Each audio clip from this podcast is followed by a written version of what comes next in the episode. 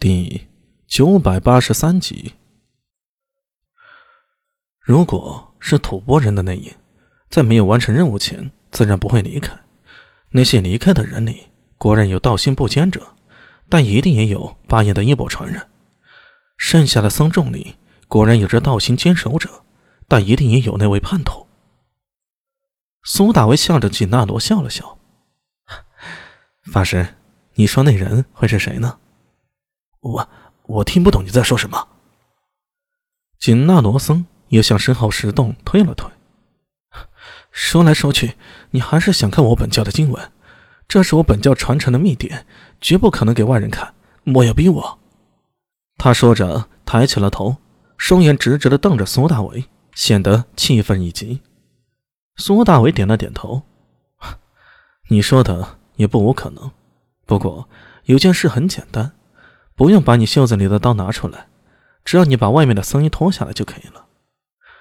看着面色巨变的锦纳罗，苏大为不紧不慢地说道：“我们几个都是异人，你想做什么呢？想替你的吐蕃主子抓住我们四人，是不是想太多了？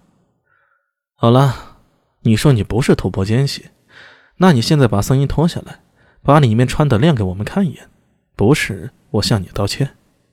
你。”当前有女人在，你要小僧脱衣服，你这是在侮辱我，侮辱本教。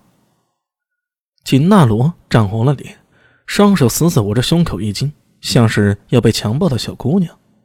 呵呵，你的嘴还真硬呢。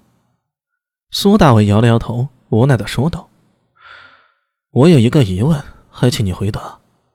整个本教神庙上百僧中，只有巴颜大师与我们勉强能用唐语沟通。”你一个并不起眼的小僧，如何会用流利的唐语的？呃，这……锦纳罗一时语塞。安文生目光灼灼地盯着锦纳罗，手指微微弹动。而聂苏与李博皆是恍然大悟：一般象雄僧众是不可能接触到唐语的，像巴言都是因为执掌教派慢慢学习而成。若是精于唐语，自然便是巴言的衣钵弟子。可这锦纳罗……此前在僧众中默默无闻，显然不可能是传人，更有可能他便是八爷临终前喊的那个潜入本教、破坏本教根基的人呢。跟他啰嗦什么？动手！安文生一声低喝，双手扣在身体，身体微屈，如一缕青烟般扑向金纳罗。同一时间，苏大为伸笔向眼前的僧人抓去。就在这时，忽见金纳罗腰紧一挺，先前的畏缩之态一扫而光，挺胸抬头，仿佛凭空高出了半尺，嘴里发出惊世之音般的哈哈大笑声。哈哈哈哈哈！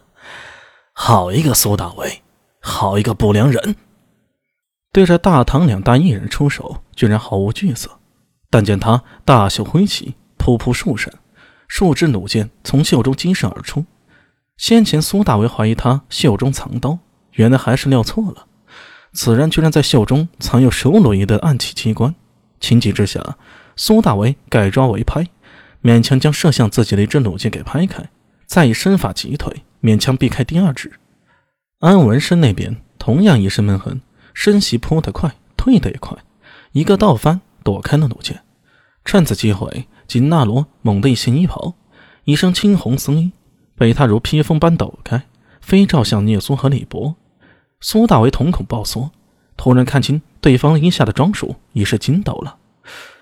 那是一件自胸以下延展出来的黑色紧身衣衫，说是衣衫也不对，因为自双臂以下与身上连接的地方明显是相连的，就像是飞鼠的翼膜。飞行翼装。